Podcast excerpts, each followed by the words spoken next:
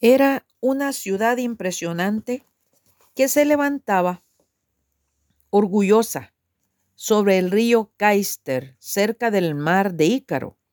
Tenía grandes muelles y su ubicación geográfica era como para convertirla en un emporio de Asia. Éfeso era el punto de confluencia de las vías comerciales, el crisol de la humanidad. Ahí se confundían los rostros de cientos de razas. Por sus calles caminaban los magos y exorcistas que llenaban de temor el corazón de los pueblos. Era una ciudad grande, capital de Jonia, llamada la primera ciudad de Asia. Durante la época gloriosa de los jonios, se levantó allí una de las siete maravillas del mundo, el templo de Diana, con sus cien monolitos de mármol que exhibía el arte de Fidias, escopas y apeles. Más tarde, se construyó un teatro que permitía sentar 25 mil personas. Éfeso, ciudad de riqueza, cultura y poder. A ella llegó un discípulo del Señor Jesucristo con sus sandalias gastadas. Su nombre era Pablo. Halló allí un puñado de cristianos y les persuadió a que rindieran su vida al Espíritu Santo y que profundizaran su experiencia espiritual.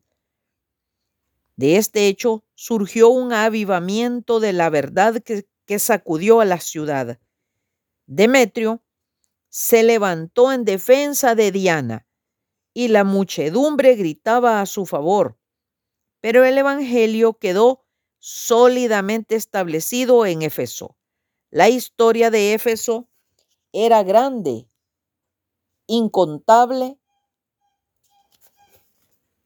Caminaban por sus calles multitudes de nacionalidades. Allí cabalgaban reyes, conquistadores, mercaderes y magos, pero nunca había pasado nada comparable a lo que ocurrió cuando el Evangelio invadió la ciudad. Diana, los templos y el comercio se terminaron. El desierto cubre la gloria de Éfeso, pero el Evangelio que fluyó desde ahí aún bendice al mundo.